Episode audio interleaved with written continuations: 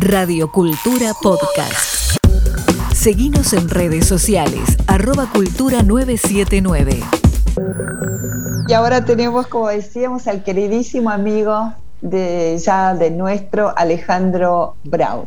Eh, bienvenido, Alejandro. Hola, Alejandro. Hola, ¿cómo les va? ¿Cómo les va a ambos? Pensaba recién, cada vez que nos hemos entrevistado, yo estoy en un lugar distinto, ¿no? Sí. Y en- en ¿no? Una vez en Patagonia, una vez en Tucumán y bueno, ahora en el Chaco. Y ahora, Y ahora, ahora estamos en realidad en Jujuy, acabamos de terminar Ah, de atravesar Jujuy. el Chaco y estamos en Jujuy, en, en Pumamarca, en la, en la zona andina de Jujuy. Ah, qué lindo, qué lindo. qué bello, qué bello lugar. Así que bueno, ahí sí que es un paisaje diferente. ¿eh? A Jorge lo están llevando Sí. por. ¿eh? Va, se va a llevar los ojos llenos de cosas hermosas y, di- y diversas. Y, y, bueno. y, y 10.000 fotos en el celular. Me imagino. Así que bueno, Alejandro, bueno, bienvenido y, y- y bueno, estás eh, obviamente acompañando a Jorge y a Luca en este maravilloso, digamos, paseo eh, que va mucho más allá de un, de, un, de un paseo, ¿no? Viendo un poco en situ eh, de qué se tratan los proyectos de, de cooperación. Eh, Mira, este, para nosotros y para mí en particular siempre es, siempre es un placer, ¿no? Viajar con la, con la cooperación. Tengo que reconocer que es un placer exigido, ¿no? Es decir, no, nunca son fáciles estos viajes. Hay muchas ansias de conocer eh, muchas cosas, de entrevistarse con, con mucha gente y bueno, a veces hay un nivel de, exigencia importante. Pero para mí es sumamente estimulante. Eh, y la verdad, eh, hace unos pocos días estaba también el, comisario de Ambiente de la Unión Europea en Buenos Aires y, y yo le, decía, digamos, ¿no? la verdad que, que, como líder de una organización ambiental me siento muy bien con el liderazgo que Europa está teniendo en estos temas ambientales. Pero también creo que es muy importante esto que estamos haciendo ahora, tener la posibilidad de viajar al terreno, analizar in situ las cuestiones y que ojalá eso también vaya de alguna manera ayudando a ir este, no solamente fortaleciendo, sino también en cierta manera conduciendo este proceso que Europa está eh, liderando. ¿no? Creo que es, es una, una, una, oportunidad para todos eh, muy importante, ¿no? esto de estar en el, en el terreno e in situ discutir temas que están en agenda hoy, ¿no? Sí, maravilloso. Y como decía Jorge, la Unión Europea, y seguramente coincidirás conmigo, André, nosotros trabajamos hace muchos años cerca de la Unión Europea, a través del Club Europeo, siempre tuvimos mucho contacto estrecho, ¿no? Pero nunca hemos visto los niveles de inversión y de cooperación y de involucramiento que estamos viendo, ¿no es cierto, André, en estos sí, últimos años? Sí, y eh, bueno, siempre no, también difundimos cuando la Unión Europea llama a las nuevas, eh, los nuevos proyectos, ¿no? A inscribirse y ya son dos veces por año que se pueden inscribir y cada vez el, el presupuesto es más alto y pueden, pueden abarcar más proyectos. Seguro. ¿Cómo, ¿Cómo, están los proyectos justamente, Alejandro? Antes que nos cuentes sobre el libro que presentaron el otro día en la Feria del Libro, sobre el Chaco Guambala. Contanos, Alejandro, ¿cómo están los proyectos que están, digamos, eh, en danza, vigentes y funcionando en, en la región? Bueno, eh, eh, nosotros afortunadamente tenemos varios proyectos con, con, la Unión Europea. Bueno, de hecho terminamos uno centrado en la región chequeña en, fin de, año pasado y actualmente estamos con dos proyectos, uno de los cuales lo lideramos y otro acompañamos, este, pero eh, uno más vinculado con el sector privado en, esto de impulsar este concepto que mencionaba Jorge y bueno y vos también de Andrea de paisaje productivo protegido. Eh, para nosotros eso es bueno es obviamente es muy estimulante, ¿no? Que un concepto que empezamos en la provincia de Jujuy con el sector azucarero, luego lo ampliamos con el sector citrícola en, Tucumán y hoy estamos trabajando con el sector forestal en la Mesopotamia argentina, con el sector yerbatero eh, y también hemos exportado el concepto tanto a Paraguay como, como Chile. En este momento tenemos este, casi dos millones de hectáreas este, bajo este concepto, de las cuales la mitad están en producción y la otra mitad son ambientes muy importantes que el propio sistema productivo está conservando. Así que, y luego tenemos otro proyecto con otra organización que se llama Patapila, que quizás han este, en algún momento. La conocemos este, bien. bueno, ahí estamos acompañando, acompañándolos a, ellos en otro lugar que para nosotros es muy sensible, que es obviamente el Chaco salteño. ¿no? Por el tema humano, digamos, más que nada allí, ¿no? El tema de la población indígena, ¿no? Indígena, claro, claro, para asistirlos. Sí, sí, conocemos bien porque tiene mucha prensa, este, Patapila o ha tenido, eh, y tenemos ganas, yo particularmente, de acercar este, mayor cooperación con este proyecto porque nos parece que es maravilloso. Así que seguramente avanzaremos en esto. Em, bueno, el libro, Andrea. Sí, el libro. El libro, sí. El libro que no pude ir a la. no, ese día el Chaco, el Chaco Gualamba, Gualamba. ¿Qué es el Chaco Guala, Guambala? Guambala. No, Gualamba dice acá. Perdón, me equivoqué. Gualamba. De, de, esas nanos, este, por favor, con este, con este término, ¿qué es el Chaco? Mira, en, principio, para los que no saben, el Chaco es una región inmensa en Sudamérica, estamos hablando de 100 millones de hectáreas que Argentina comparte con Brasil, eh, perdón, con Bolivia y con Perú, eh, perdón, ah, con Bolivia y con Paraguay, este, y un poquito de, Brasil.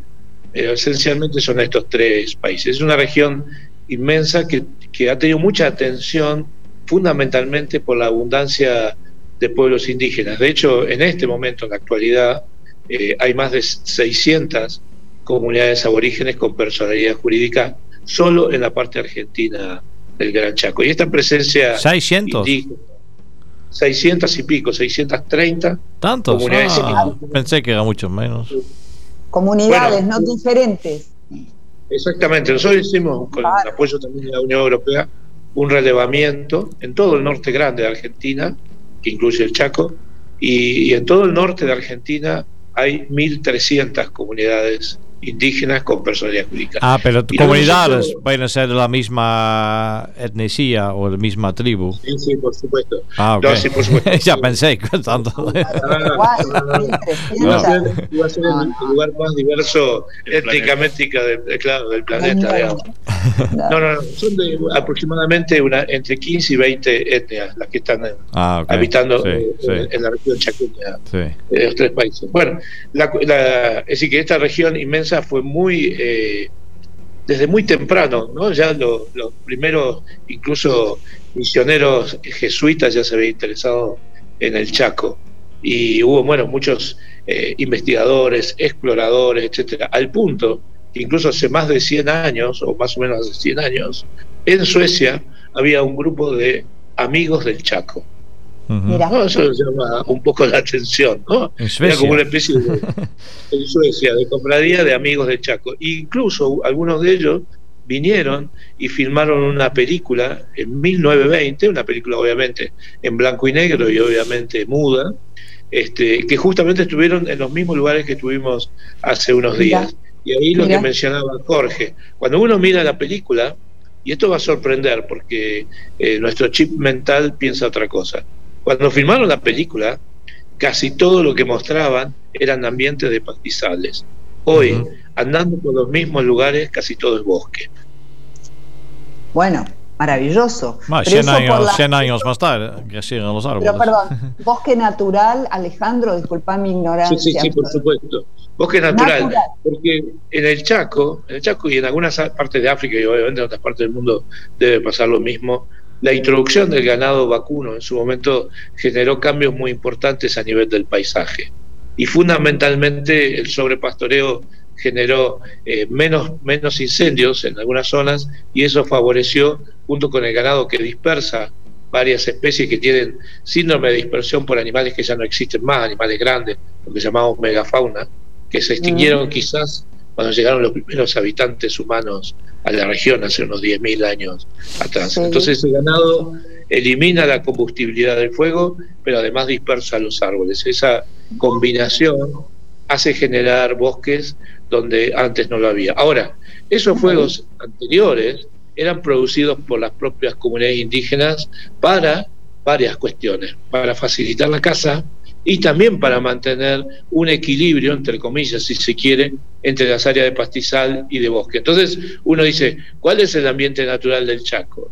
¿El anterior con los indígenas haciendo el fuego o el actual con, bosque? ¿no? Es, es difícil llegar a una conclusión. ¿no? pero también se escucha que ese bosque lo están talando para sembrar.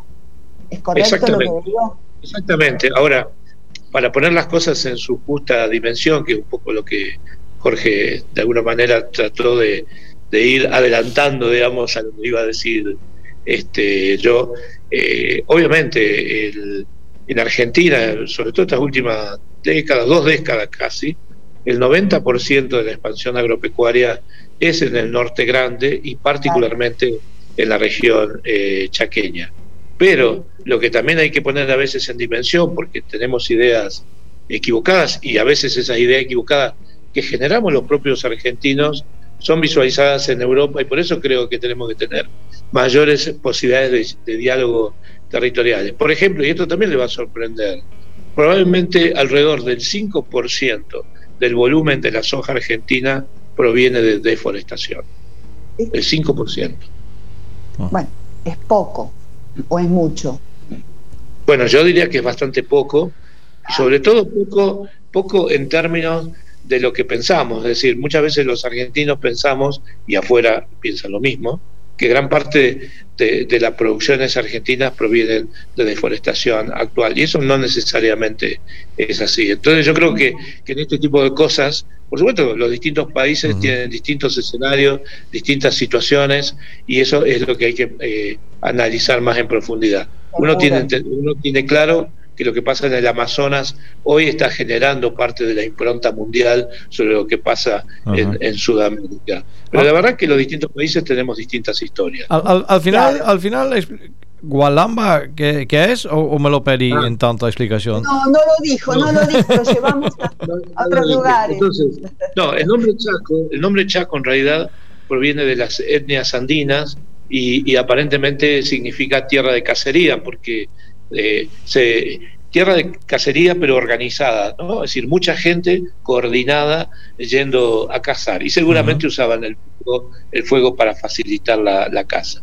Hualamba es una palabra más antigua que los primeros jesuitas la vinculaban con el gentilicio de los que vivían en esa región del Chaco, porque obviamente que quienes vivían en el Chaco no hablaban del Chaco, porque ese era un concepto andino. Entonces, y, a mí, en lo personal, Hualamba es una palabra para mí, es como media mágica, ¿no? Porque es rara, de hecho a ustedes les costó pronunciarla, tuvieron que practicar dos o tres veces para, para decirla.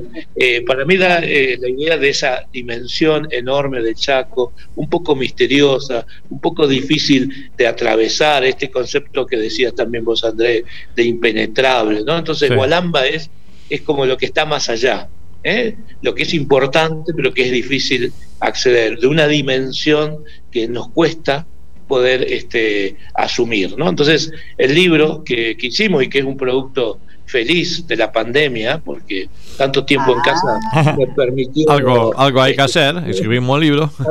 Bueno, maravilloso. Qué, qué buen producto.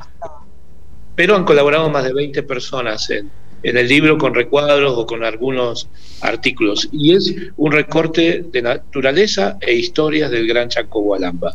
Es un libro que es muy agradable a la lectura. Uno puede abrir cualquier hoja y empezar a leerlo ahí, no es para leer del principio al final, pero eh, lo que hemos querido rescatar son ideas muy distintas este, y muy confluyentes sobre la impronta que la región, la naturaleza de la región chaqueña ha dado a los humanos y cómo los humanos han dado su impronta a lo que hoy vemos como los paisajes del Gran Chaco. Entonces, Gualamba, disculpa, es un concepto, no es una zona, no es un lugar, es, una, es un concepto, como vos decías. Exactamente. Perfecto, qué lindo, qué lindo, qué interesante. Bueno, Alejandro, podríamos seguir hablando hasta el año que viene, pero ya te vamos a agradecer y te vamos a despedir felicitándote enormemente por todas estas logros y maravillas y proyectos que siempre siguen adelante. Bueno, y como siempre, muchas gracias a ustedes que nos dan la posibilidad de, bueno, de difundir entre quienes le interesa la mirada europea de, bueno, muchas cosas que pasan en nuestro país y que a veces no las conocemos tan profundamente. Escucha nuestra programación en vivo en fmradiocultura.com.ar.